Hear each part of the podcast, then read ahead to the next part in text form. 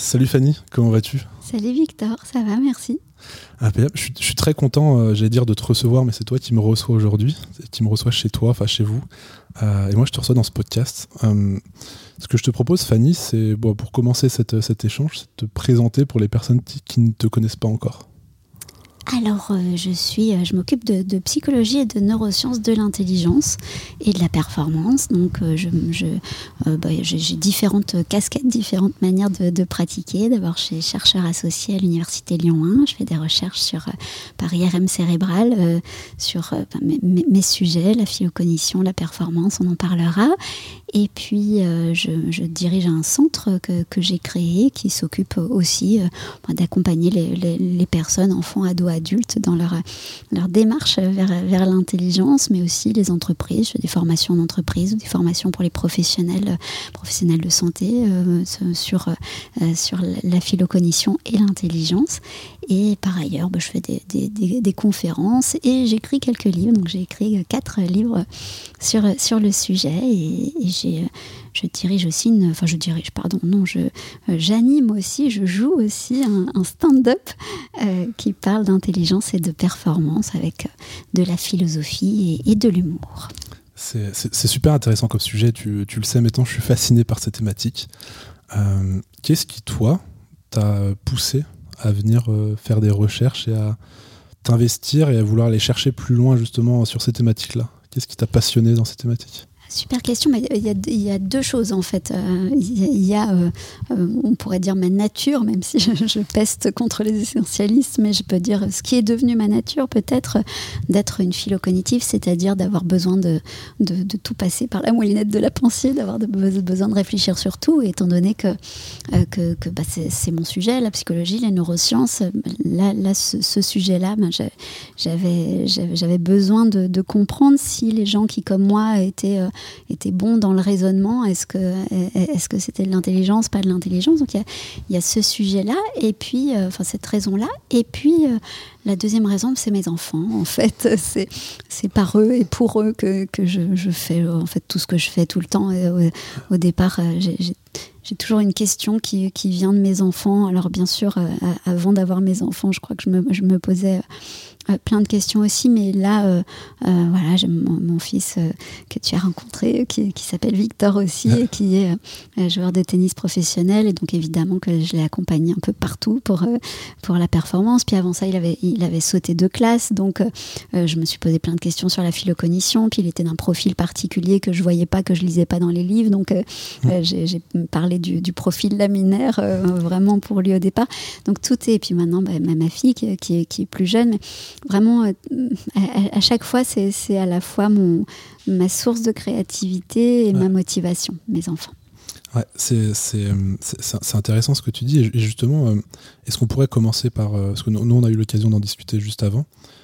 mais qu'on commence à, définir ces termes, parce que c'est super important et c'est un, de tes, un de tes combats, on va dire, enfin, un, un, de tes travails, de définir justement ces termes pour mieux les comprendre et mieux les utiliser. Euh, tu as utilisé le terme de philo-cognitif, c'est l'un de tes livres du coup. Est-ce que tu peux nous le définir euh, euh, succinctement, si possible, s'il te plaît? T'as vu que c'était le challenge de malade d'arriver à faire en sorte que je sorte un truc succinct? On va essayer. alors, la, la, phylocognition, c'est ce qu'on appelle couramment le fait d'être surdoué, précoce, au potentiel zèbre. Et moi, j'ai proposer une nouvelle appellation, une, appellation différente. Alors, euh, mes détracteurs disent que c'est pour faire mon intéressante, et, euh, peut-être que c'est une partie de, la vérité, parce que j'aime bien faire mon intéressante, mais euh, une autre partie de la vérité, c'est que tous ces termes-là, surdoué, précoce, zèbre, potentiel, ne conviennent pas, ne sont pas, ne sont pas adaptés. Et j'étais pas la seule à le dire depuis euh, euh, des années, euh, depuis 15-20 ans que, que, je parle du sujet. Eh bien, j'ai toujours entendu des gens me dire mais ça, ça va pas ces termes, il faut qu'on en trouve un autre, il faut que quelqu'un en trouve un autre, que ce soit des, des, professionnels ou pas, hein, d'ailleurs. Et donc, euh, euh, bah, pourquoi euh, surdoué, par exemple, ne, ne, convient pas? Parce que bah, quand on dit surdoué, on dit surdoué de quelque chose. donc, si, je te, bah, tu, tu, me parles de Tony Parker, par exemple, dont on a parlé, bah, c'est un surdoué du, du, basket, ou Michael Jordan, enfin, des, surdoués du basket.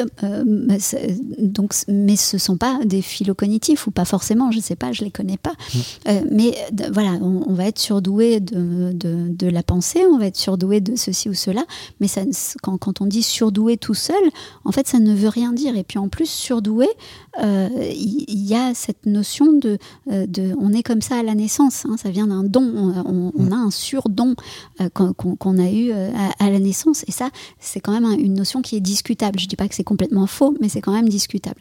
Donc surdoué, ça nous allait pas. Ensuite, au potentiel, alors non, on va garder au potentiel pour la fin, mais précoce, précoce, bah, ça, ça, fait quelques temps maintenant que, que c'est plus, plus vraiment utilisé, mais pendant très très longtemps, c'était le, le, seul terme qui été utilisé pratiquement.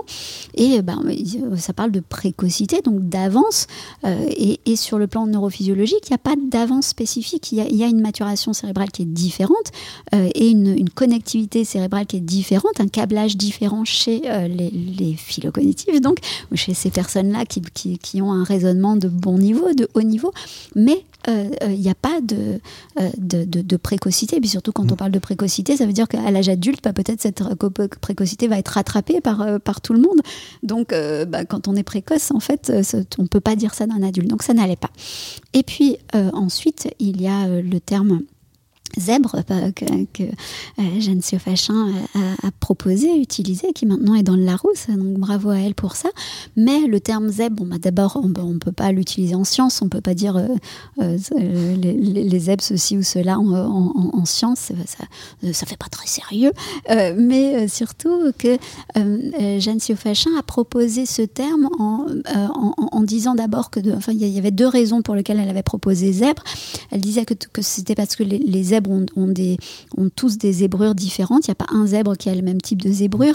Mais pour moi, euh, ça ne dit pas que les phylocognitifs donc, sont des personnes différentes. Ça dit juste que tout le monde est différent. Euh, chacun est différent des autres, c'est tout. Euh, donc ça, ne vaut pas. Et puis aussi parce que elle dit que c'est parce que ce, sont des animaux qui ne sont pas domesticables. Mais bon, déjà, les, les zèbres sont peut-être pas domesticables, mais ils sont assez grégaires et donc ça va pas trop avec les phylocognitifs. Et puis en plus, il y a des phylocognitifs qui sont on peut dire domesticable parce qu'il y a deux, j'ai proposé deux profils, mmh. euh, l'un qui, est un peu, un peu foufou et qui, dont on pourrait dire qu'il n'est pas domesticable, et puis un autre qui est très bien intégré dans la société, donc on peut dire qu'il est, qu'il est euh, domesticable. Donc ça, ça ne convenait pas non plus. Et puis au potentiel donc euh, on dit haut potentiel intellectuel ou HPI. Euh, bah là, euh, pour plein de raisons, je trouve que ça ne va pas. D'abord parce que le potentiel, quand on parle d'un potentiel, alors dans la définition du dictionnaire de potentiel, c'est l'ensemble des, ressources dont on dispose. Donc ça pourrait aller. Quelqu'un qui est haut potentiel, c'est quelqu'un qui, qui, a de hautes dispositions intellectuelles. Mais dans l'acception commune du terme potentiel, quand on parle d'une maison qui a du potentiel, c'est une maison euh, qui, n'est pas finie, c'est pas un palace, c'est quelque chose dont on peut faire quelque chose, mais dont mm. on n'a rien fait. Et c'est pareil pour tout ce dont on dit que ça a du potentiel, d'une personne qui a du potentiel, c'est quelqu'un qui n'est pas fini non plus, c'est quelqu'un qui, qui, ne s'est pas encore révélé. Et donc, euh, ben, euh, au, potentiel, en ça, si, si je te parle d'Albert Einstein, je vais pas te dire, ce, gars, il a du potentiel, tu vois. Tu, sais que, intellectuellement parlant, ça va, il touche sa bille, il a, il, a, il a proposé un truc au monde qui était assez correct. Donc, ça, c'est la première raison pour laquelle je, trouve que haut potentiel intellectuel ne convient pas. Et euh, la deuxième raison, c'est que si je te dis euh, de, quelqu'un que c'est un sportif, mmh. euh, tu vas comprendre, sans que je te dise c'est un haut potentiel de sport, tu vas comprendre qu'il est plus sportif que la plupart de ses congénères. Si je te dis que quelqu'un est créatif, tu vas comprendre aussi qu'il est plus créatif que la plupart de ses congénères. J'ai pas besoin de te dire haut potentiel de sport ou haut potentiel de créativité. Et donc je voulais trouver un terme qui ne, qui où, il n'y ait pas besoin de dire ce truc bah, qui, est évident en fait euh, haut potentiel de quelque chose. Donc euh, sportif, créatif, philocognitif. Et pourquoi l'étymologie de philocognitif? Parce que un philocognitif, c'est quelqu'un qui, aime raisonner, qui aime, mais parfois ça le fait souffrir bien sûr, hein, mais qui a besoin de raisonner en permanence, qui a besoin de passer par sa pensée en permanence pour tout et n'importe quoi. C'est la, pensée, c'est son moyen de défense et d'attaque. C'est euh, euh, c'est ce qui va être excité tout de suite d'avoir une nouvelle connaissance, d'apprendre quelque chose de nouveau, d'avoir un débat avec quelqu'un.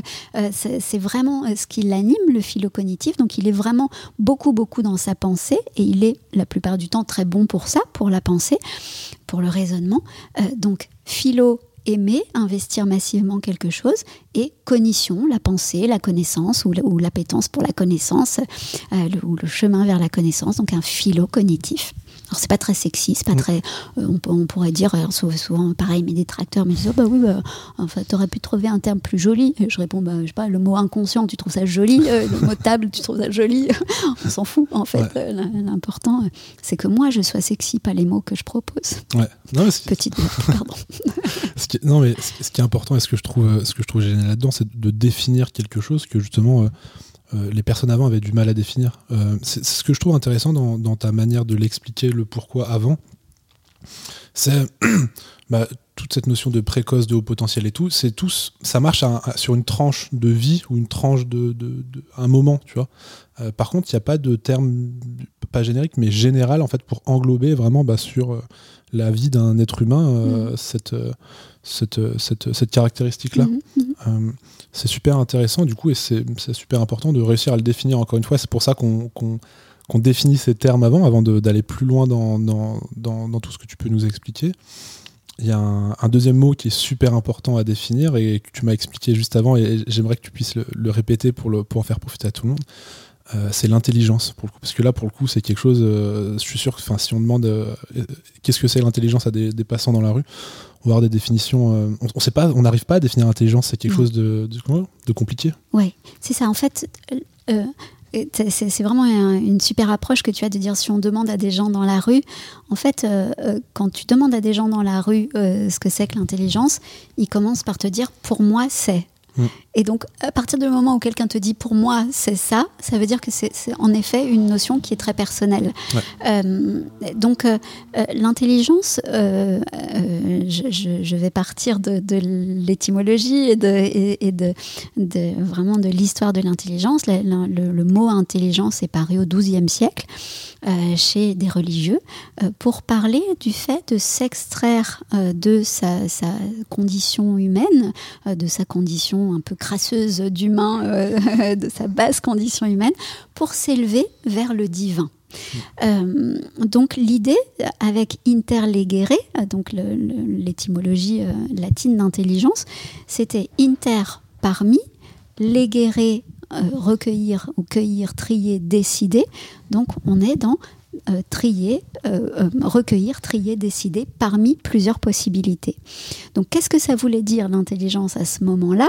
Il faut savoir que, enfin, se souvenir que le XIIe siècle, c'est le siècle de, des Templiers, de la légende du roi Arthur. Hein, on, est, on est vraiment dans cette quête d'un absolu. On est, on, est dans cette quête de, de rendre l'homme plus grand que lui-même. Tu vois, on est vraiment dans cette, cette quête de, ouais, de, de cette recherche d'un absolu. Donc recueillir, trier, décider parmi plusieurs possibilités, il n'y a pas cette notion de philocognition, il n'y a pas cette notion de raisonnement de la pensée.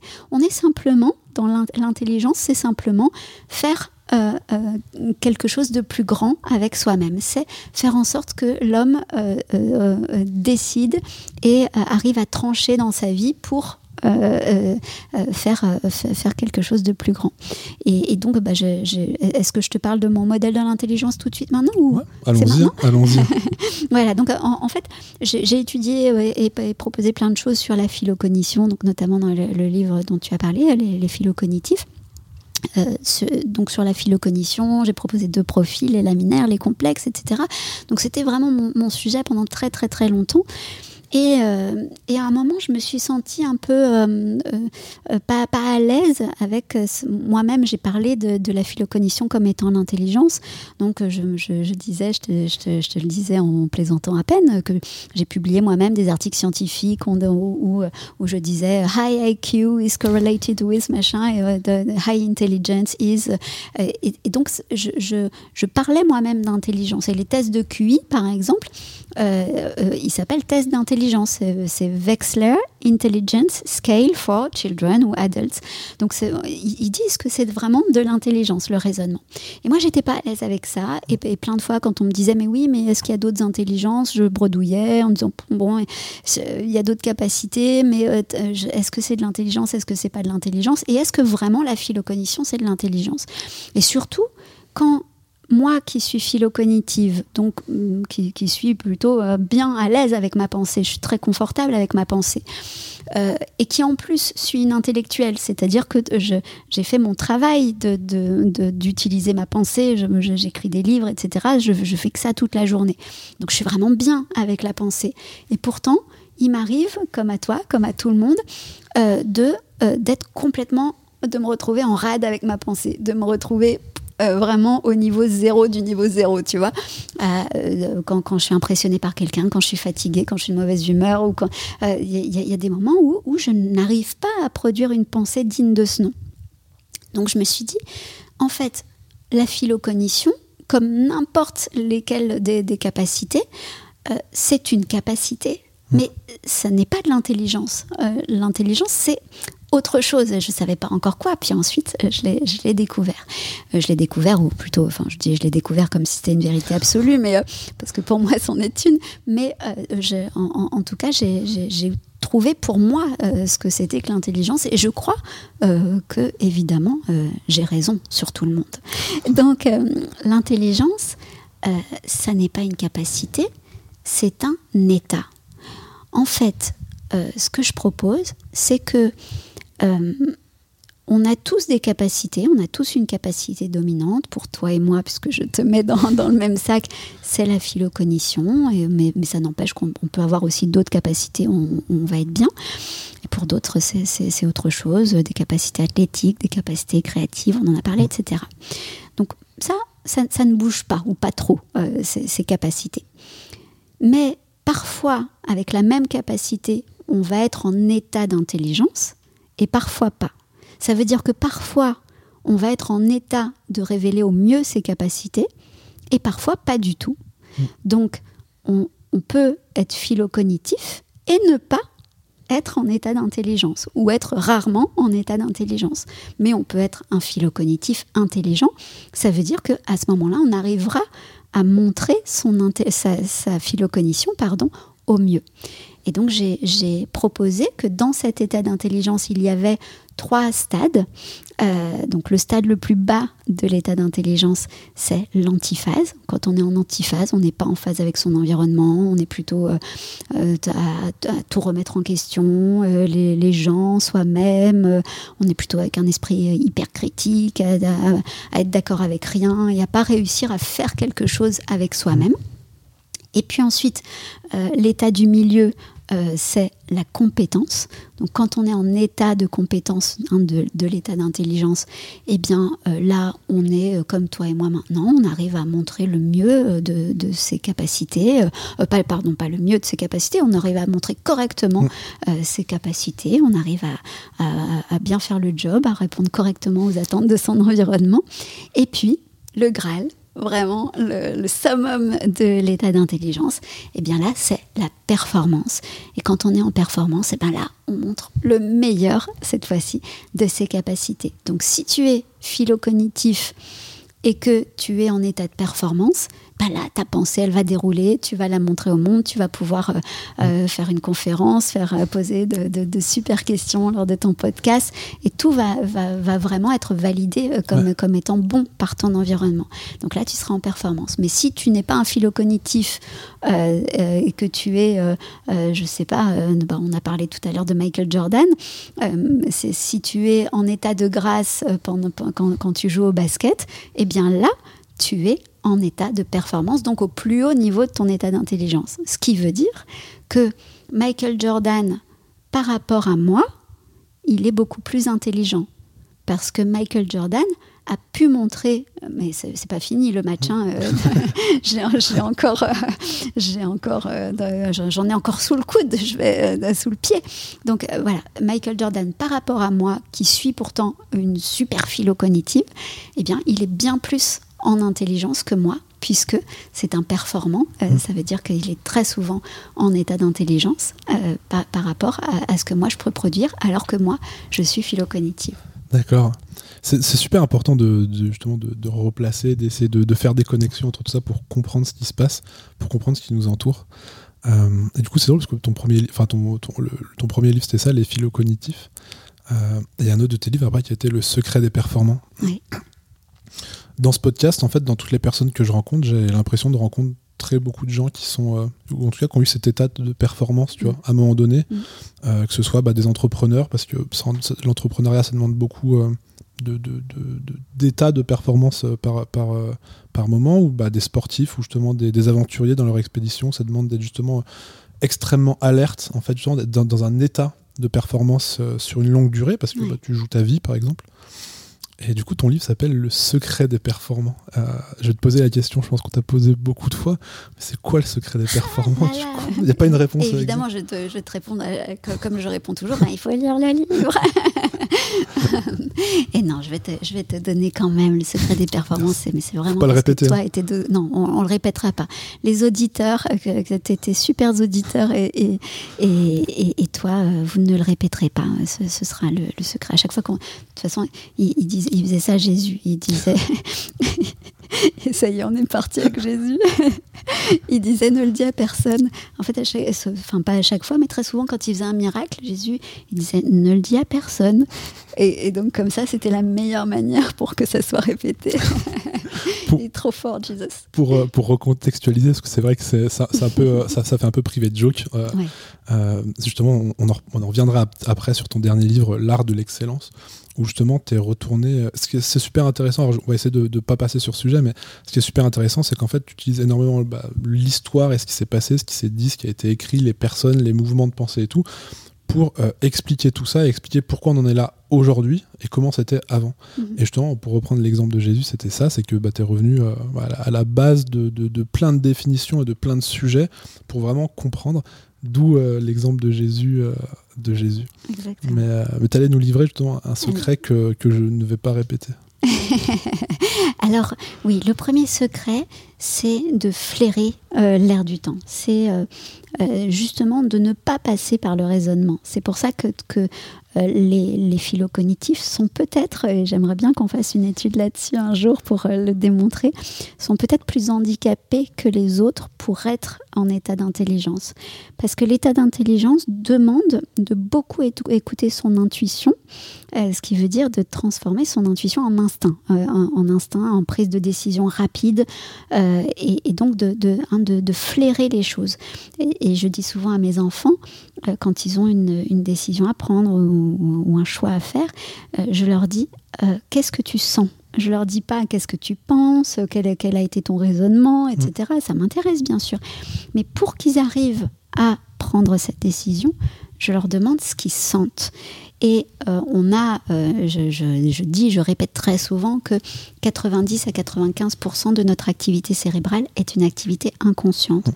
Et en fait, cet inconscient cognitif, c'est euh, euh, c'est toute notre machinerie, c'est toutes nos coulisses, c'est tout ce qui fait finalement euh, ce qu'on est réellement. Parce que les 5 à 10% de notre conscience, c'est presque juste pour nous flatter, tu vois, c'est juste pour, pour nous faire nous donner l'illusion qu'on est en contrôle. Mais cette super machinerie, elle fonctionne par, euh, par euh, comparaison. Elle va screener euh, l'état du moment ou, la, ou la situation du moment et elle va comparer cette situation du moment à toutes les situations antérieures du même ordre qu'on a pu vivre et elle va faire des statistiques. Et après ces statistiques, elle va nous donner le résultat. Et elle va nous dire, euh, ben, retire ta main du feu.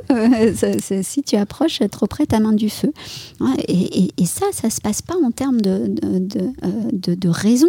En fait, quand tu, quand tu retires tout de suite ta main du feu, tu penses pas, tu n'es pas là en train de dire, ah, le feu, ça brûle. Je pense que en fait, il faudrait que tout de suite tu le fais. Tu ne mmh. passes pas par le, préfrontal, pour le dire euh, rapidement, donc par le raisonnement. Euh, tout comme quand cette quand, quand tu, si, jamais on, on, était en train de parler tous les deux et, et que dans, on, était en train de se, de se promener dans la rue, euh, si tu devais monter une marche en même temps que, que tu me parlais, tu ferais même pas attention. En fait, pourquoi? Parce que ce sont des petits modules euh, spécifiques de, ton cerveau qui vont se mettre d'accord pour que ça n'ait pas à passer par la raison, mais c'est bien toi qui fais le choix euh, quand même de lever ton pied, etc. Mais ça, ça, ça s'est passé sur le plan inconscient. Et en fait, là où on est les plus efficaces, les plus performants, c'est quand on ne ah, quand on ne passe pas par euh, la conscience, euh, quand on ne passe pas par le raisonnement. Et c'est pour ça que je pense que les philocognitifs sont moins bons euh, pour la performance que, que les autres, mais ça reste encore à démontrer. non, mais c'est ultra intéressant. Et justement, ce que je trouve intéressant avec ça, c'est que ça fait le lien avec, justement, tu, parlais de, Tony Parker, par exemple, pour prendre son mhm. exemple, et faire le lien entre justement bah, la performance et l'intelligence. Euh, comme tu dis, c'est ce raccourci. Euh, bah, si, euh, si je mets la main dans le feu, je la retire directement. mais à l'inverse aussi, bah, si je m'habitue à tirer 800 paniers par jour, bah, en fait, c'est le même, c'est le même, c'est le même fonctionnement dans le cerveau, c'est ça? C'est tout à fait le même fonctionnement. En fait, euh, si tu veux, quand tu fais un apprentissage dans le cerveau, d'abord, ça passe par l'avant du cerveau. Tu, tu, vas être, je ne sais pas si tu connais cette courbe, je ne me souviens même plus du nom de celui qui l'a proposé, inventé, où, où, on te dit euh, d'abord, euh, tu es inconsciemment incompétent. Hein, quand, quand, tu apprends quelque chose, d'abord tu es inconsciemment incompétent, donc tu vas apprendre le tennis par exemple au hasard, et, et, et, donc tu vas, tu vas apprendre ton coup droit au départ quand tu apprends ton coup droit, euh, enfin, avant même de, te mettre au tennis, de te mettre à apprendre le tennis, tu sais pas que tu es nul au coup droit. Ensuite, mm. tu essayes, donc tu es inconsciemment incompétent. Ensuite, tu deviens consciemment incompétente quand tu commences à essayer de faire ton coup droit et que, que, tu vois que, que c'est difficile. Et là, à ce moment-là, quand tu es consciemment incompétent, eh bien, tu, euh, donc, ton préfrontal, il est laborieux. Donc tu te concentres sur le truc, tu vas décomposer ton geste, hein, euh, euh, tu, vas être là, tu vas, vraiment raisonner, là tu vas utiliser ton raisonnement. Donc euh, à, ce moment-là, quand tu es débutant, tu utilises ton raisonnement et tu, tu es dans le préfrontal. Et puis ensuite, tu vas devenir consciemment compétent. Ça veut dire que tu vas commencer à maîtriser, mais c'est encore conscient, ce qui veut dire que, tu sais, quand est-ce que ça t'est déjà arrivé de réfléchir à tes pas pendant que tu marchais, de réfléchir à je suis en train?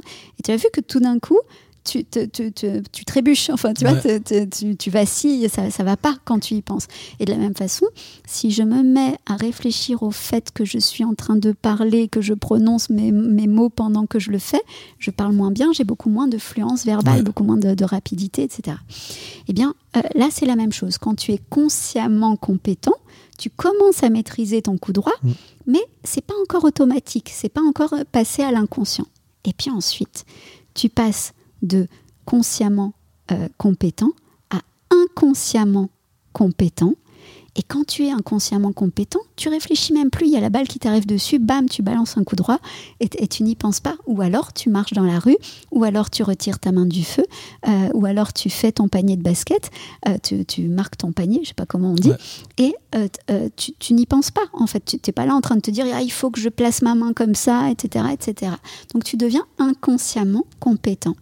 Ce qui veut dire que et, et dans le cerveau, en fait, ce qui se passe sur le plan neurophysiologique, c'est que tu es passé du préfrontal, qui est le raisonnement qui est super laborieux, où tu décomposes, où tu es dans le raisonnement, etc., etc., euh, la pensée automatique qui se trouve dans ton cortex pariétal. Et là, tu, donc tu, passes à l'arrière du cerveau, ou plus à l'arrière du cerveau, tu passes en pariétal et tu passes en pensée automatique. Ta pensée automatique, elle est faite, c'est pour ça qu'il faut acquérir de bons automatismes avant de, quand, quand, tu apprends. Et donc l'entraînement est important, mais quand tu es au moment de la performance, tu n'en es plus à l'entraînement. Là, tu dois lâcher les chevaux et c'est le moment où tu dois euh, euh, vraiment lâcher tes automatismes. Et là, tu dois être dans l'inconscient, dans le flair. Et c'est en ça que le flair ou l'intuition, ça n'a rien d'ésotérique. C'est pas quelque chose, pas, on peut le voir comme ça, hein, mm. euh, qu'il y a un ange qui est passé par là et qui t'a donné euh, l'idée à ce moment-là de faire ça. Mais en réalité, il y a une, réalité aussi neurophysiologique et aussi euh, psychocomportementale qui est que le flair, l'intuition, c'est simplement la mise en application de tes automatismes. Tes automatismes, c'est ça, c'est ton intuition. Et quand tu vas euh, euh, les utiliser, euh, là tu vas passer dans l'instinct et là tu, tu, mets en application tes automatismes. Donc quand tu dis de quelqu'un je le sens ou je le sens pas, mmh. c'est pas juste comme ça sorti du chapeau, c'est que tes automatismes te disent avec ce genre de personne, mes stats ou nos stats à, mon inconscient et moi me, me font dire que j'ai eu de mauvaises expériences. Donc je retombe sur le même type de personne et je sais pas pourquoi parce que je suis inconsciemment compétente euh, je, pour, pour sentir que cette personne n'est pas faite pour moi, qu'elle va être toxique pour moi par exemple, et donc je, je, je, ne vais pas vers cette personne parce que je ne la sens pas. Et euh, ça, mis à part la, la répétition, l'exercice et l'entraînement, mmh. euh, comment est-ce qu'on peut le, travailler? Parce que tu prends les, on prend l'exemple des, des, des, personnes, je rencontre une nouvelle personne demain. Euh, l'expérience que j'ai de toutes les personnes dans ma vie que j'ai rencontrées vont me permettre justement d'avoir cette connaissance quelque part. Euh, mais comment je peux, moi, justement, avoir euh, ce, ce, réflexe, encore une fois, tu vois, on, on, en revient à ça, de, de, me, de me raccrocher, d'avoir ce flair. Tu vois, comment je peux travailler, moi, la mise en application du mhm, flair mhm. au quotidien, par exemple? Ben, En fait, sans entraînement, tu ne peux pas. Euh, sans entraînement, c'est du pile ou face. Mm. Donc il faut que tu t'entraînes. Euh, euh, tu peux pas faire autrement que de t'entraîner. C'est ça aussi qu'il y a dans la, dans la performance, c'est l'exigence de l'excellence. Donc tu dois devenir excellent dans, dans, le flair. Et moi, je ne je, suis pas... Je, tu sais, souvent, y, y a, on, on, me dit, bah, par exemple en tant que psy, ben, si tu connais pas la philocognition, si tu n'es pas toi-même philocognitif, tu peux pas être un bon un bon accompagnateur de philo cognitif. Euh, ça se discute en, mmh. en fait. C'est comme un, un coach euh, dans, un, dans un sport, en fait, très souvent, les coachs eux-mêmes sont pas les meilleurs dans la discipline. Et même euh, très souvent, ils sont, ils sont pas terribles euh, ouais. dans, dans, la discipline. Par exemple, Tony Nadal, l'oncle de Raphaël Nadal, qui a été son coach pendant euh, je sais pas combien, 20 ans, eh bien, c'était pas du tout un joueur de tennis, c'était un joueur de foot. Donc, vraiment rien à voir, tu vois. donc, voilà. Y a, et puis, il y a plein de coachs qui, sont, qui, qui, qui n'ont vraiment jamais joué au tennis et puis des, des, et qui sont excellents coachs et puis des, des gens qui, sont, qui ont été été excellents au tennis et qui ne sont pas des super coachs. Donc ça, ça, ça, ne veut rien dire. Je ne sais pas pourquoi je suis allée euh, là-dedans, mais... C'est un bon exemple. on, va dire merci. Euh, je, voilà, je suis sortie comme ça. Euh, ah oui, si c'était pour dire que moi-même, euh, je pense que je ne suis pas encore la meilleure pour, euh, pour le flair. Ouais. Sinon, justement, je serais la plus performante des plus performantes. Et, et, et donc voilà, donc ça s'entraîne, en, en tout cas le flair. Et comment on fait pour entraîner son flair, pour entraîner euh, son, intuition et donc son instinct? Euh, Eh bien, tous les jours, euh, et même plusieurs fois par jour, on fait des petits paris avec soi-même euh, ou avec sa famille, par exemple. Euh, on dit, bah, je sais pas, qui, qui est-ce qui sent le mieux, ce qui, ce qui, va se passer dans 10 minutes À ton avis, qui est-ce qui va gagner le match euh, Alors, sans, justement, là, le truc, c'est de pas essayer de faire les philo cognitifs, de pas essayer de faire les grands penseurs. Hein. C'est pas, mmh. je pense que celui qui va gagner le match, c'est celui-là pour telle et telle raison et tout ça. On ne décortique pas. Ouais. On, on, on, donne un, un, un résultat. et, et c'est noir ou blanc, hein, l'intuition. Donc on s'entraîne comme ça, on s'entraîne sur plein de, de, petits trucs de la vie quotidienne, on se donne des petits challenges, on s'entraîne aussi à répondre par oui ou par non quand, quand on vient nous voir pour nous demander qu'est-ce que je fais, est-ce que je fais ceci ou cela, ou est-ce que tu peux faire ceci ou cela, oui, non. Euh, hein, on, on, essaye de prendre comme ça des décisions assez ouais. rapides. Alors bien sûr, étant donné que c'est un entraînement, euh, c'est pas c'est pas pour euh, pour des questions de vie ou de mort. Hein, vous évitez de, tout de suite. de, voilà. Donc on s'entraîne et plus on s'entraîne et plus on augmente ses stats euh, d'intuition mmh. et euh, d'instinct puisque quand on prend des décisions, là c'est l'instinct. Hein. Ouais. Est-ce que je reproche euh, justement au, euh, en, général aux voyants ou aux prospectivistes? Je, je, suis sûre, à vrai dire, que les voyants ont vraiment un truc pour, pour, pour sentir les choses. Je ne crois pas que ce soit. Euh, moi, je ne je, je, perçois pas ça comme, un, comme un, une, une, capacité ésotérique, mais, mais je pense que ce sont des gens qui, qui ont une, une ouais. bonne intuition. Et les prospectivistes, pareil, hein, prospectivistes et autres futurologues, ceux qui nous disent ben, voilà, quel sera le futur du travail dans 20 ans et tout ça. Euh, euh, je pense que, que ben, ils, ils, connaissent un petit peu leur sujet. Mais le problème euh, avec ce qu'ils nous proposent, c'est que tout le temps, c'est leur interprétation qu'ils vont nous donner. Ils vont faire une analyse derrière leur intuition. Et, en ça, ben, du coup, ça, ça, casse leur intuition.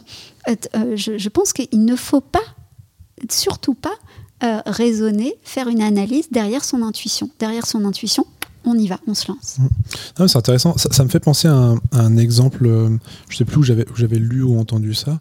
C'était euh, pour, le recrutement dans les entreprises. Et euh, quelqu'un posait la question à son invité comment tu fais pour choisir quelqu'un que tu veux recruter? Et il lui avait dit un truc il avait dit un truc c'était quand il y a un doute, il n'y a pas de doute. Exactement. Et, Parfait. Et, justement, je trouve ça, bah, pour le coup, ça colle exactement avec ce que tu dis. C'est-à-dire que c'est pas, pas que des bêtises. C'est super intéressant. Euh, et, du coup, bah, là, on, parle vraiment de, cette, de, cette, de, ce flair qui se travaille. Mhm. Mais euh, pour arriver à la performance, c'est euh, la première étape. Il y a d'autres choses à ajouter pour pouvoir, bah, justement, j'aime bien l'exemple et tu vas nous en reparler après, livrer cette performance. Tu vois. c'est pas juste, c'est pas juste un mot, c'est un, c'est quelque chose, tu vois. C'est quoi les, les, étapes suivantes pour arriver à la performance? Alors, je sais pas si c'est suivante. Moi, je les mets, euh. ouais, enfin, souvent elles sont concomitantes, mais, mais en tout cas, je, comprends ce, que tu veux dire par suivante. Alors, bah, bah, ça, c'est dans, dans l'art de l'excellence que j'en parle euh, davantage. Euh, en fait, je dis qu'il y a quatre quatre, quatre étapes ou quatre, enfin, tu vois, je, dis moi-même étapes, mais c'est pas vraiment ça, de, de la performance. La première, donc, c'est le flair, on, on vient d'en parler. La deuxième, c'est l'excellence. Euh, donc euh, l'excellence, c'est euh, tendre vers l'excellence. Évidemment que en fait c'est rare qu'on parvienne à la perfection ou à, vraiment l'excellence ultime. Mais en tout cas toujours tendre vers l'excellence. Et ça veut dire l'excellence, être toujours prêt, avoir bien préparé ses automatismes, ne pas se présenter quelque part sur son sujet, que ce soit un sujet athlétique, intellectuel ou autre, sans maîtriser son sujet. Alors tu vas me dire que ça va à l'encontre de, ce que je disais sur le, raisonnement où, je disais eh ben, il faut se lancer, à un moment il faut se lancer, il faut arrêter de réfléchir et se lancer. Là, euh, ce dont je parle, c'est d'une maîtrise globale du sujet. Après, tu, peux, euh, euh, évidemment, tu peux ne pas avoir tous les alinéas des alinéas, mais, mmh. mais avoir une maîtrise globale. Et donc, je, te disais tout à l'heure en off que un journaliste m'a contacté il n'y a pas longtemps pour me proposer une interview et, euh, parce qu'il faisait un dossier en fait. C'était moi qui devais m'adapter à son dossier. Mais en fait le thème de son dossier était connexe à, ce que je faisais mais, mais, mais, quand même suffisamment lointain. Disons que euh, par exemple que, ce, que ça aurait été la santé mentale. Bon bah la mmh. santé mentale évidemment je suis psy euh, je m'occupe je m'occupe de santé mentale en général. Mais c'est pas mon sujet précisément. Et donc j'ai refusé de répondre à, ça en lui disant non je suis pas je, je suis pas vraiment une, une spécialiste de la santé mentale en général, la santé mentale en France. Euh, donc j'ai refusé. Et j'ai gagné beaucoup plus de respect à refuser et, à lui dire mon sujet c'est ça et on en parlera quand vous voudrez. Euh, et d'ailleurs c'est ce qu'il m'a dit. Euh, que d'arriver et puis d'être là et puis de broder sur un, sur un sujet que, que, que je maîtrise pas parfaitement. Et donc voilà, l'excellence c'est ça, c'est quand on veut être performant, euh, il faut qu'on fasse très bien son truc. Même si on, est, euh, euh, je sais pas, je, prends souvent l'exemple de Nabila parce que j'adore cette jeune femme. Je trouve que c'est un, exemple de personne qui, qui je sais pas d'ailleurs, peut-être qu'elle l'aime et qui, n'a pas l'air pour, pour les gens philo-cognitives et qui pourtant, ben voilà, c'est une performante. Elle, est, elle, nous donne un bon exemple que de, ce qu'on peut être de l'intelligence par rapport au, philo-cognitif. Quoi. et, et donc, pourquoi je parlais de Nabila ah Tu me parlais d'excellence. Ah, merci. Euh, donc j'imagine que euh, euh, bien sûr qu'elle a, elle a, fait ses sorties comme mais quoi t'es une fille t'as pas de shampoing t'as des cheveux t'as pas de shampoing c'est horrible. t'es une fille t'as des cheveux t'as pas de shampoing mais moi j'adore je trouve que c'est que c'est la meilleure punchline tous les publicitaires de la planète auraient voulu faire de la pub pour le shampoing ils auraient pas réussi à être aussi aussi extraordinaire qu'elle tu vois.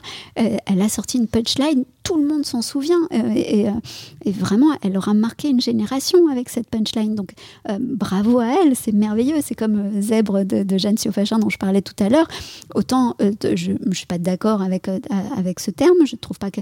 Mais, mais bravo à Jeanne, elle, elle a sorti un truc, bam, ça marque les esprits, c'est super fort. Donc en ça, elle, Jeanne aura été performante et, et, Nabila aussi est performante. Et, et surtout qu'elle arrive à faire durer sa performance, puisqu'on voilà, on continue à, elle continue à faire son beurre, entre guillemets, sur, sur, sur tout, ce qu'elle propose. Et donc, elle est préparée. On n'a pas l'impression, mais imperformant, on voit juste le côté hyper euh, euh, euh, paillette comme ça. Et, souvent, on dit que c'est de la chance, la performance. quand, quand tu vois Roger Federer qui va, qui va te faire un, coup droit ou un revers de malade, et eh ben, sur le moment, tu dis waouh, ouais, quand même, hein, il a de la chance. Enfin, il, est né avec quoi Ben non, il n'est pas né avec ça, c'est travaillé. Mais quand dans, dans, la performance, tu as cette impression de, de fluidité comme ça. Donc euh, euh, voilà pour l'excellence, hein, aller vers l'excellence. Ensuite, le, le, troisième élément, c'est l'audace. C'est euh, y aller, se proposer, aller dans l'arène, euh, se, se, oser euh, se, être passé au grill des, autres. En fait, ce que je dis, c'est que quand tu es en, en, performance ou quand tu cherches la performance, quand tu t'entraînes à la performance, il faut que tu t'entraînes à oser et à avoir de l'audace. Il faut que tu t'entraînes à, à, faire des, happenings, tu vois, à, être là et à, et à oser. Et c'est sûr, il n'y a pas de doute, il n'y a aucun doute que tu te prendras des coups dans la figure. Il n'y a, pas de doute. C'est-à-dire que statistiquement, quand tu sors euh, la, tête du lot, quand tu te, euh, quand tu te présentes au monde à ta façon à toi, qui est une façon forcément différente des autres, il n'y a pas de doute que tu vas t'en prendre plein la figure. Ça, c'est sûr. En revanche, tu augmentes aussi tes stats pour produire quelque chose de chouette. Et tu augmentes aussi tes stats pour être, euh, être, être vu, être entendu. Et donc, tu peux porter ton message, quel que soit le, le, message. Moi, j'ai pas pas de classification, même si c'est vrai que que évidemment, j'ai plus d'estime pour un intellectuel que, que pour, que pour Roger Federer, mais j'ai autant d'admiration. Mm pour un intellectuel que pour Roger Federer. Et j'ai plus d'estime. Pourquoi? Parce que c'est mon domaine et parce que c'est voilà, les, les, miens, euh, ce sont plutôt les intellectuels. Donc voilà. Troisième euh, euh, élément, l'audace. Et puis quatrième élément, c'est, tu en as parlé tout à l'heure, le rayonnement. Hmm. C'est que un, quand, si tu veux performer, il faut, et ça va aussi avec l'audace d'ailleurs, hein, mais il faut donner au monde. Il faut donner quelque chose au monde. Pourquoi? Parce que la performance, c'est une validation de la part de, du monde extérieur, de ton environnement premier. Euh, si tu, tu, ne peux pas être un performant tout seul dans, dans ta chambre, comme je dis souvent. Euh, quand tu parles de performance, en fait, tu, tu ne parles pas d'une pensée euh, jamais tu parles d'une pensée euh, quand, quand, tu parles d'une performance. Mmh. Euh, si, si, tout d'un coup, tu, ouais, je sais pas, tu as, ta pensée pour, pour, toi-même tout seul, tu as une pensée de génie, même si tu es sûr que c'est une pensée de génie, bah, jamais personne ne va te dire c'est une performance. Une performance, c'est une action. Donc ça peut, ça peut être d'exprimer ta pensée, mais ta pensée tout seul dans, dans, ton esprit, ça, ça n'est pas une performance. Donc une performance, c'est quelque chose qui va être validé par ton environnement. Et c'est pour ça aussi qu'en fonction des codes de ton environnement, il y, a des, il, y a, il y a des choses qui vont être perçues comme performantes ou des, des, actions qui vont être perçues comme performantes dans un environnement et pas du tout dans un autre. Donc, pourquoi je parle de rayonnement et de s'entraîner à rayonner, c'est s'entraîner à communiquer au monde. C'est pas seulement oser, hein, c'est communiquer au monde ce que tu sais faire, euh, parce que euh, euh, la performance est une validation de la part de l'environnement. Donc si tu ne t'entraînes pas à, être validé euh, souvent par ton environnement dans ce que tu fais, moi, j'ai, eh bien, tu, ne peux pas être performant. Et moi, souvent, j'ai soit rencontré des gens qui écrivaient comme moi mais qui me disait bah, j'ai des tonnes de livres dans mes tiroirs, euh, j'ai écrit trois quatre livres, mais jamais j'ai osé les montrer aux gens, euh, jamais j'ai euh, parce que il y, a ce truc de c'est hyper dur en fait. moi, je, de, depuis que j'écris des livres, le, quand, quand, tu as écrit ton premier jet et que tu l'envoies à tes proches, euh, si tu oses l'envoyer à tes proches, c'est super dur, même quand c'est des proches, quoi, parce que tu as écrit des choses, tu, tu, sais pas si c'est des conneries, pas des conneries. Tu, tu, en, en, fait, tu es tout seul avec toi-même au départ. Mm. Et, et, je me force toujours, c'est toujours une, une, souffrance que de, de partager ça euh, à, d'autres. Donc le rayonnement, c'est vraiment un entraînement à, à, acquérir et tous les jours, tous les jours, tous les jours. Tellement de choses à dire là-dessus. Euh, mais, rien que pour rebondir déjà sur, euh, sur, sur cette notion de rayonnement, est-ce que tu sais de, de, le montrer, tu vois? Euh, montrer, montrer un livre que tu as écrit, tu vois, c'est, tu mets énormément de toi, mais c'est, mm. c'est, c'est, ça, c'est vrai, ça, c'est ça, pardon, est vrai dans tout. mettre quelque chose sur Instagram, sur LinkedIn, tu vois. À partir du moment où tu, veux, tu mets pas juste une photo de toi en, vacances, tu vois, tu, veux partager ton savoir, quelque chose de, de plus personnel, tu vois. Bah, parce que tu t'exposes. Mm. Mais si tu ne t'exposes pas, tu ne peux pas être, être validé. On reprend l'exemple des, des, des, scientifiques et de ce genre de choses, tu vois. Euh, si on reprend l'exemple d'Albert Einstein, s'il n'avait pas fait valider ou parler de tout ce qu'il faisait, on l'aurait jamais reconnu. Ça aurait juste été un, fou dans sa chambre avec un tableau noir, tu vois. Exactement. Euh, c'est super intéressant. Et la deuxième chose que l'exemple sur lequel je voulais rebondir, c'était euh, sur la notion d'excellence et de, de, faire, refaire, refaire, refaire. Euh, ça, me fait penser à Edgar Gros-Piron, le, le, skieur de boss, enfin l'ancien, bah, le champion olympique de, ski de boss, mhm. euh, qui expliquait, je, crois, les mots sont pas, les termes sont pas exacts, mais c'était l'idée qu'il partageait. Euh, en fait, avant, euh, avant de faire, ça, de, de, faire cette, cette, descente qui va gagner par la suite, il dit je vais gagner. pas, pas, que d'un point de vue mental, c'était pas de la préparation mentale pour dire je me mets en condition de gagner, mais en fait, il disait statistiquement, j'ai fait tellement de plus de boss que tous les autres personnes qui sont là que pas de raison. je vais gagner. parce que je l'ai tellement fait de fois et du coup ben, il en arrive à ce, à ce résultat de, bah, de flair. D'ailleurs quand il est en haut euh, j'adorerais lui poser la question. D'ailleurs si, si quelqu'un connaît Diagro Piron dans les parages mettez-moi en contact. Parce que je pense que quand il est en haut et qu'il attaque cette descente il euh, n'y bah, a, y a, y a, plus de cerveau il n'y a plus rien. C'est il descend tout seul. C'est du, du pilote automatique. Tu vois? Exactement, c'est tout, c'est tout à fait ça. C'est c'est pas possible que ce soit autrement. Euh, mm. Mais c'est pas c'est pas euh, encore une fois ni un truc ésotérique ni un truc de préparation mentale. C'est pas juste je me fais une visualisation en me disant je vais gagner. Euh, ça c'est pas c'est on pourrait même dire que c'est du bullshit. Je te dirais pourquoi. mais c'est ouais en effet je étant donné que je suis dans l'excellence, ça veut dire que je suis arrivé prêt. Et prêt, ça veut dire que euh, quand, quand, on, veut, quand on tend vers l'excellence, alors je sais que c'est pas très à la mode de, de dire ça parce qu'on n'aime pas cette idée de compétition, de se comparer aux autres, etc. Maintenant, même euh, dans, dans, dans le collège de ma fille, on a, ils, ont enlevé les, ils ont enlevé la moyenne. Avant, on avait, on avait les résultats avec la note et puis quelle était la moins bonne note et la, et la meilleure note. Donc au moins, tu pouvais savoir quand, quand ton enfant arrivait avec un 15, bah, tu, tu pouvais le, soit, le, soit lui dire bravo, soit lui mettre une calotte, tu vois. je plaisante, c'est une blague, c'est une blague. Euh, parce que ben, un 15, si tout le monde a eu 18, c'est pas extraordinaire. Mais maintenant, ils ont enlevé ça parce qu'ils veulent pas qu'on compare. Quoi. Moi, je, trouve ça, je, trouve ça euh, complètement absurde parce que, parce que on a tous besoin de se comparer. Et si tu as, si ta fille qui, qui revient de l'école avec, un, avec un, une, la, meilleure note de la classe en mathématiques, euh, tu, tu, vas la montrer à tout le monde. Tu vois, tu vas dire ouais, super, t'as vu ma fille et tout, c'est ma fille qui a fait ça. Et pourquoi tu fais ça? Parce que parce qu'on a tous envie d'être le meilleur ou que ses enfants soient les mm. meilleurs, tu vois. Mais euh, ça, ça se dit plus aujourd'hui. Donc en tout cas, tendre vers l'excellence c'est ça, c'est euh, exactement ce que tu disais d'Edgar Gros-Piron, c'est euh, j'ai tout fait pour être le meilleur, j'ai tout fait pour être le boss de mon domaine. le boss, t'as compris euh, J'ai tout fait pour être le boss de mon domaine, donc il n'y a pas de raison pour que je, je plie pas le game, comme dit mon ami Steve. Tu connais mon ami Steve? Non. Ah, il faut que tu le rencontres, Steve. Steve, si tu nous entends, Steve, c'est un, un, phénomène. Il a été, je crois, quatre ou cinq fois du monde. Euh, non, je vais y arriver. Il a été quatre ou cinq fois champion du monde de lecture rapide. Ok, incroyable ça. Ouais, vraiment merveilleux. Il a été pendant plusieurs années le capitaine de l'équipe de France de lecture rapide. Euh, c'est un super pote donc de Tony Buzan, le, le, maître de, de, la lecture rapide.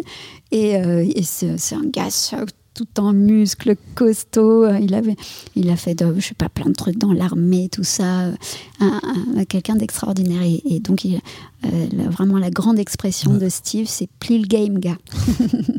non, mais c'est ça, tu vois. Ça, me fait penser à plein de choses. Tu vois, si on reprend l'exemple des notes, cette idée de bah, tout est relatif à quelque chose. En fait, une note, c'est il y a une note sur 20, mais la note est relatif. On reprend l'exemple de, l'école. Quand j'étais au, collège, je faisais du latin. J'avais 20 sur 20 de moyenne en latin. je suis très mauvais en latin. C'est juste que bah, notre professeur nous donnait les réponses à tout le monde. Donc moi, je revenais avec un 20 sur 20 chez moi, mes parents étaient super contents. Oh, bravo, mais, qu'est-ce qu'il est fort. Le vin, je peux le dire maintenant, il, il vaut absolument rien parce qu'on va donner les réponses. Tu eh vois eh euh, donc, euh, donc euh, bah, encore une fois, tout est relatif. Donc, tu connais pas tes déclinaisons Rossa, Rossa, Rossa, Rossa et Rossa et Rossa, non Non, non, non, j'étais ah, très. j'y étais, étais parfois. Je, regrette pas d'avoir fait ce latin parce que justement, on, en parle. C'est ce que je trouve super intéressant, encore je me répète là-dessus. Mhm, mhm. c'est cette connaissance. je suis avide de connaissances et c'est ce que je fais dans ce podcast. En fait, je pars à la rencontre de personnes pour qu'ils m'apprennent des choses via leur parcours, via leur recherche, via leur expérience, via tout ce genre de choses. Euh, et, ce que je trouve super intéressant, c'est ce que tu as fait dans ce livre-là, du coup, tu vois.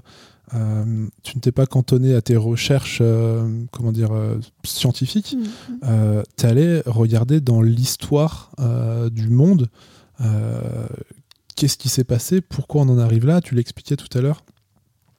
pourquoi on en arrive là Pourquoi aujourd'hui, ben, intelligence dit intelligence, et à l'époque on disait pas ça. On reprenait le, il y avait le, le, terme d'humaniste, euh, mhm. c'est le, sous-titre de ton titre, de ton livre qui s'appelle mhm. bah, L'art de l'excellence, euh, en finir avec la dictature des humanistes. Euh, et c'était super intéressant parce que justement cette, cette définition a évolué dans le temps et ne veut plus dire aujourd'hui ce qu'elle voulait dire initialement, c'est ça? Oui, tout à fait. Oui. En fait, autrefois, l'humanisme à, la Renaissance euh, alors, on ne parlait pas d'humanisme, on, parlait de quelqu'un qui étudiait ses humanités. Mmh. Et quelqu'un qui étudiait ses humanités, c'était quelqu'un qui étudiait euh, le latin, le grec, et puis après, plus tard, c'est devenu euh, la philosophie, les sciences, etc. Donc, toutes les disciplines dites nobles. Et, et, en fait, pourquoi à la Renaissance, c'était vraiment très très bien d'étudier de, ces humanités, c'est parce que euh, on sortait euh, de la période du haut Moyen Âge, qui était une période de pandémie, de, où on avait vraiment les pieds dans la glaise, où on était vraiment en situation de, survie, où il y avait plein de, plein de difficultés, famine, pandémie, etc. Et euh, à la Renaissance, donc ce moment où on est, on est rené, eh bien, l'intelligence est arrivée. Je te disais tout à l'heure que l'intelligence, c'est s'extraire de sa base condition humaine pour s'élever vers le divin. donc là, euh, il fallait euh, redonner sa dignité à l'homme par euh, l'étude de, de ces, lettres anciennes, etc. etc.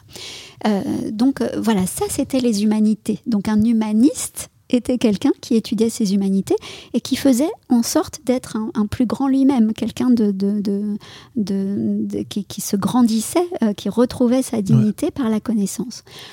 Et puis ensuite, avec euh, Diderot et d'Alembert, donc leur, dictionnaire, euh, euh, le, dictionnaire de, Diderot et d'Alembert dans le, siècle des Lumières, enfin parmi les Lumières, eh bien, il y a eu une nouvelle définition de l'humaniste, de l'humanisme, pardon, qui est celle que je critique, qui était la, dimension, la, définition philanthropique. C'est-à-dire que là, pour la première fois, mmh. on a vu apparaître l'humanisme comme étant, ou l'humaniste, comme étant celui qui euh, aime l'être humain, donc c'était une, une, définition philanthropique euh, de, l'humanisme, euh, celui qui aime l'être humain et celui qui a envie de, promouvoir la race humaine ou, l'humain, et celui qui a envie d'être bon envers ses, ses prochains humains.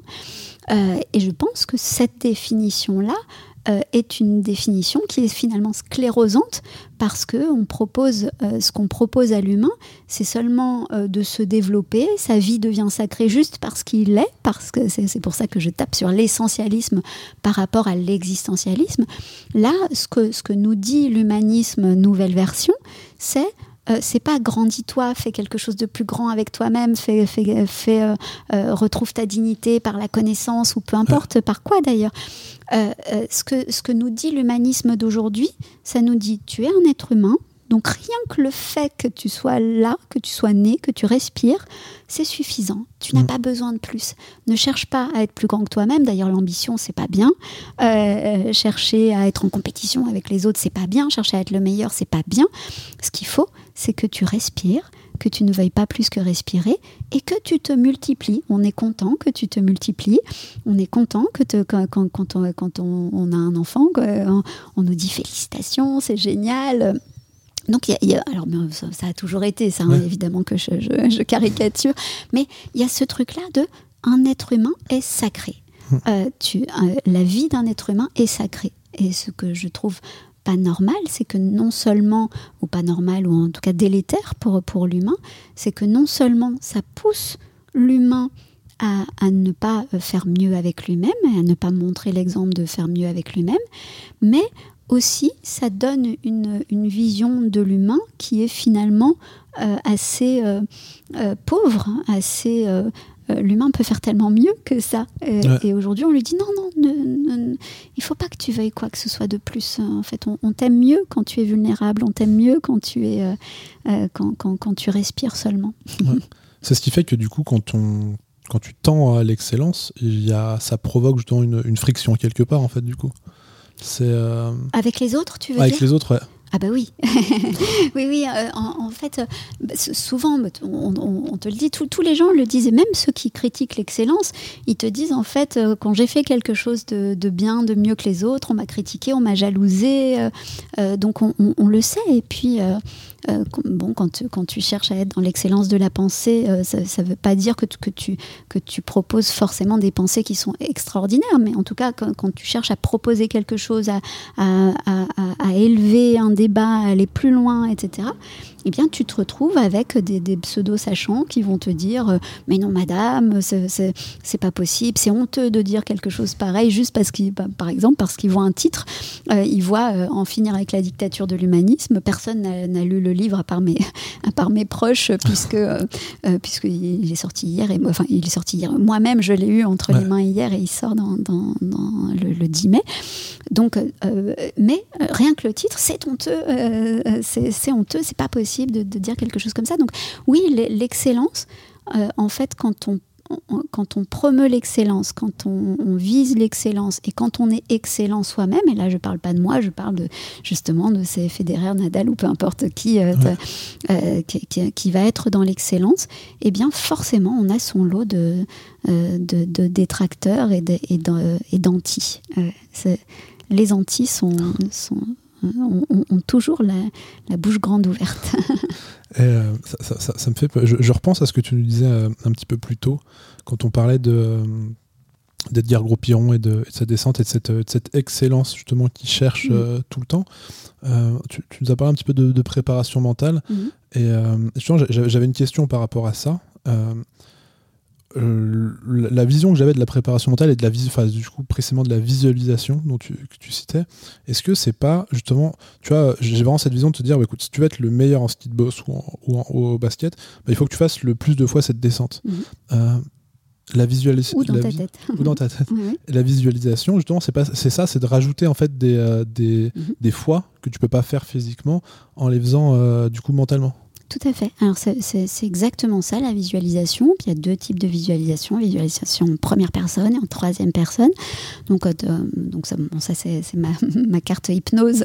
mon troisième livre, le, cerveau sous hypnose. J'ai bon, commencé l'hypnose quand j'étais toute petite et j'ai fait ma thèse sur l'hypnose. Donc c'est vraiment un sujet que, que, je connais très très bien. Et donc quand je disais que c'était du bullshit tout à l'heure, euh, je, je, vais maintenant m'expliquer. c'est le moment. Euh, donc en, en effet en préparation mentale, on fait euh, de la visualisation, et même beaucoup, et c'est très très utile. Et même euh, très souvent, euh, ce qu'on va dire, c'est il vaut mieux que tu passes 10 heures dans ta chambre à regarder le plafond et à faire de la visualisation plutôt que, que de passer 30 heures sur, sur, un court de tennis ou, ou, à préparer ton, ton de boss. alors je dis il vaut mieux, le mieux en, réalité c'est de faire les deux, tu as raison. Mais si, on doit choisir, c'est mieux de faire de la visualisation parce qu'on sait que la visualisation, j'arrive pas à le dire, hein, visualisation. Est très, visualisation est très, euh, est, très très efficace. Donc, euh, bon, je disais en première personne, troisième personne, ça ne sert à personne que je, que je raconte ça, mais euh, euh, tout à l'heure, je disais que c'était du bullshit que de dire euh, je vais réussir, je, vais, je, vais gagner cette course. Ça, ça sert à rien comme visualisation. On le sait maintenant que quand tu fais une visualisation et que, tu fais un genre de méthode couée, que, que tu visualises, que tu gagnes, que tu lèves les bras, tu es le meilleur et tout ça, on, sait que ça n'a pas grand intérêt. donc, il y a des gens qui, ont dit bah, en fait, c'est mieux de visualiser, de visualiser les difficultés. et et puis peut-être la victoire au bout. Alors ça c'est vrai, c'est un petit peu mieux de visualiser les, difficultés, que tu arrives à dépasser ces, difficultés. Mais en fait, euh, le mieux encore, euh, c'est de visualiser quelque chose auquel tu crois. Mmh. Euh, en fait, on a un schmurt là, donc je dis là, mais pour, des auditeurs, voilà, sur, sur, la tête, euh, euh, comment je le dis, à l'avant du cerveau, à l'avant au milieu du cerveau, qui s'appelle le cortex singulaire antérieur. Et évidemment, s'il y a des, neuroscientifiques qui m'écoutent, ils vont dire ouais, c'est un peu un peu simpliste, un peu comme euh, un peu réducteur, mais, mais peu importe. J'espère qu'ils m'excuseront. ce cortex singulaire antérieur, son rôle, c'est de prendre des décisions, de nous aider à, de, de, gérer les conflits internes pour prendre des décisions et euh, de, de, virer, d'extraire euh, ce qu'ils considèrent comme euh, des, des, anomalies. donc, en fait, quand tu visualises quelque chose, si par exemple, je te demande de visualiser, mais vraiment super bien, que tu es président de la République demain. Donc, tu l'imagines, donc là, je te mets en état d'hypnose et tout ça, tu es en transe là, et, euh, et, je te fais faire ta visualisation, puis vraiment, je te la fais aux petits oignons. Hein. Euh, euh, tu es là et tu sens, tu vois ton costume, donc on fait une visualisation en première personne, ça veut dire que tu es dans, à l'intérieur de ton corps et tu vois ton costume, tu vois tes, tu vois tes chaussures super bien cirées, tu vois ta petite cravate, etc. Puis tu es à côté de, à côté de, de Carla Bruni ou je sais pas qui, voilà, et tu euh, et, tu étais en train de traiter des, des, des, dossiers, tu es en conseil des ministres, etc., etc. Je te fais le truc super bien aux mmh. petits oignons. Évidemment que euh, ton cortex singulaire antérieur va te dire c'est pas cohérent en fait. Ta, visualisation, elle a beau être extraordinaire. Je peux même te parler des difficultés si tu veux. Ouais, t'as un peu difficulté avec ton premier ministre ou alors, enfin, je sais pas, c'est un peu difficile pour arriver à être, à être élu, blablabla. Même si je te fais ça correctement, ton cortex singulaire antérieur, il va dire ça colle pas. Il y a un truc qui colle pas. Donc si tu n'arrives pas prêt pour être président de la République ou si tu n'arrives pas prêt pour, pour faire ta descente de boss, que, que tu t'es pas entraîné pendant mille ans, puis que tu arrives là, tu dis bah, j'ai fait des visualisations, alors euh, je me suis jamais entraîné de ma vie, mais à mon avis, je vais tous les battre à plat de couture. Ça ne fonctionne pas. Ton cortex singulaire antérieur, il va extraire les anomalies. Il va les, virer et les traiter comme euh, des anomalies, donc euh, comme quelque chose qui ne doit pas être euh, considéré comme pertinent. Donc, pour faire une visualisation qui fonctionne, il faut que tu la sentes encore une fois. Il faut que tu sentes que qu'il y a du vrai, que ce, que c'est vraiment ce qui va t'arriver, que te, tu, bah, tu peux visualiser le chemin, tu peux visualiser l'aboutissement. Le truc, c'est qu'il faut que tu le sentes. Et pour moi-même, je fais évidemment des visualisations tous les jours, dix fois par jour, si ce n'est plus. Eh bien, euh, je peux, quand j'ai un objectif, euh, vraiment passer des semaines sur des visualisations, à, passer mes visualisations, mmh. tant que, que, que, cette visualisation, elle ne me parle pas vraiment. tu vois? Et, et, le travail, quand tu t'entraînes en visualisation, c'est beaucoup plus d'arriver à trouver la bonne visualisation pour toi que euh, euh, d'essayer d'imaginer que ça se passe tout super bien, etc. etc. Donc euh, le jour où tu as trouvé ta bonne visualisation, finalement, tu as fait vraiment le gros du travail. Et, et quand c'est ta bonne visualisation, que tu la sens vraiment bien, que tu sens que ton cortex singulaire antérieur, il va la valider, alors là, euh, bah, tu n'as plus qu'après qu'à la répéter. En fait, c'est trois secondes. Hein. Chaque, chaque, fois, tu fermes les yeux ou pas, euh, et hop, tu, tu, tu, tu, te refais, tu te remets un petit, un petit tour de manivelle et, et, et tu en fais un automatisme. c'est génial. J'allais dire c'est excellent. je, dis, je, dis, toujours c'est excellent. C'est ma, ma, ponctuation, mais là pour le coup, pour le coup en l'occurrence, euh, c'est très parlant et on est vraiment dans le thème. Merci je, je, me permets de donner mon avis, mais je, trouve ces, ces trois livres, enfin du coup cette, cette, cette échelle, tu vois, cette escalade des livres. On a, on a moins parlé de ton, du livre que tu as écrit sur, sur, sur, l'hypnose.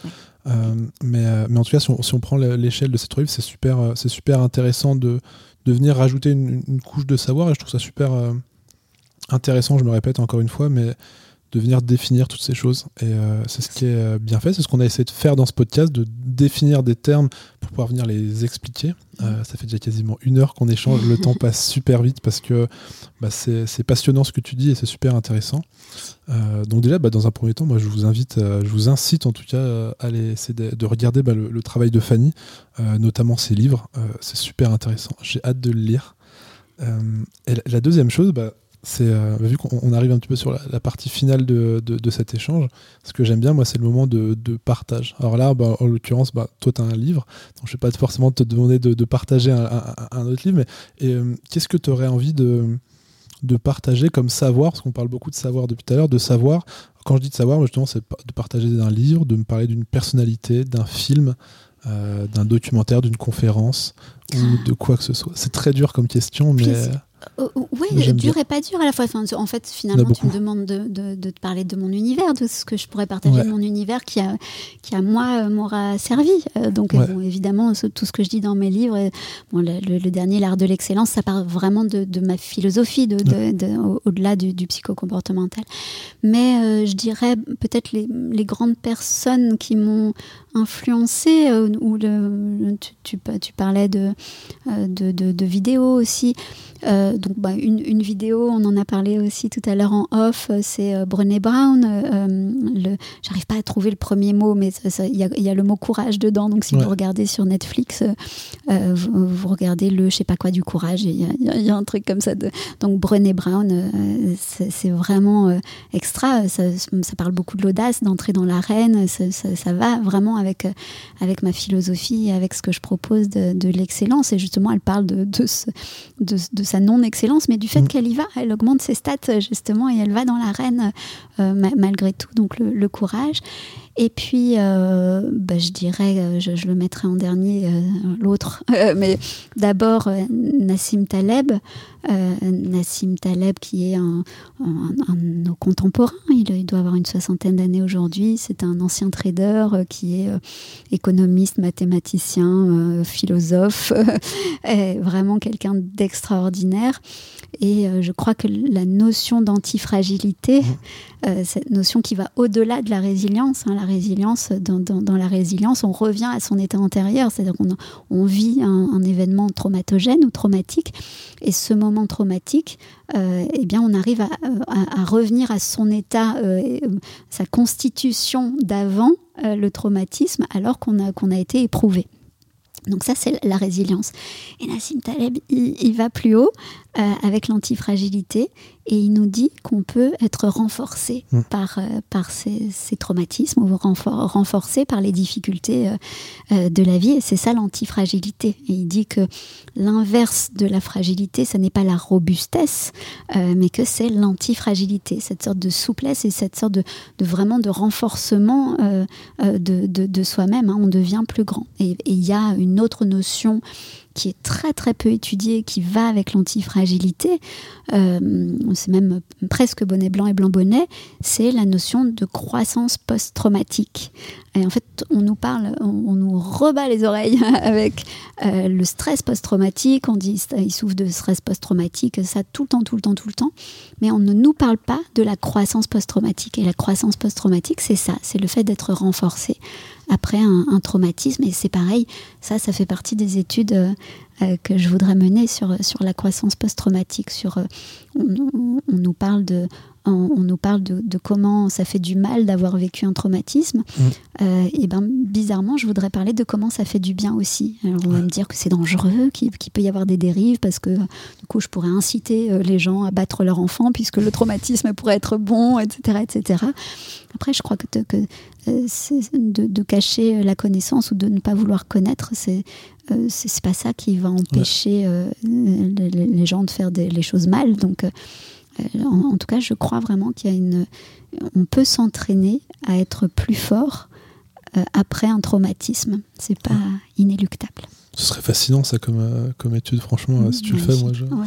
je, je reviens en avec grand plaisir euh, pour, euh, pour, euh, pour en savoir plus parce que je trouve ça, je trouve ça fascinant. Ça, ça revient un petit peu euh, à l'idée justement, bon, il y a tout, euh, tout traumatisme à une échelle, tu vois, Ouais. mais, euh, mais c'est comme les échecs en fait, c'est. C'est comme les, euh, les, les on reprend l'exemple des sportifs ou de ce genre de choses. En fait, bah, le nombre de fois où tu t'es loupé va aussi influencer sur euh, ta réussite euh, par la suite. Et du coup, bah, c'est super intéressant et je serais super intéressé si, si tu mènes cette recherche. En tout cas, je te, moi, je te, je te, je te soutiens là-dedans totalement. Merci, bah, je te rappellerai alors dès que ce sera terminé. Grand plaisir. Euh, bah écoute, je, je- on arrive déjà sur, euh, sur- Ça fait déjà une heure qu'on discute ensemble. C'est passé, euh, je me répète, mais c'est passé extrêmement vite. Pour moi aussi, parce que c'était super intéressant. Donc je te remercie énormément, Fanny, Merci à toi, euh, pour ton temps, pour cet échange. J'espère que vous aussi vous plaira. Euh, en tout cas, moi, je- je- j'en suis persuadé parce que euh, je prône une chose dans ce podcast, c'est que en parlant avec passion, on est passionnant. Et c'est comme ça qu'on raisonne en fait. Et c'est ce que je cherche chez mes invités. Euh, je cherche des invités qui me passionnent pour qu'ils puissent me partager leur passion et que via cet échange-là, on ait quelque chose d'encore plus. Bah, ray- on parlait de rayonnement tout à l'heure. Euh, c'est vraiment ça. Donc, euh, bah, merci Fanny, c'était passionnant pour moi. Merci J'espère que tu as passé un bon moment. Un super moment. C'est vraiment très très agréable d'échanger avec toi. Merci. Merci. Ah.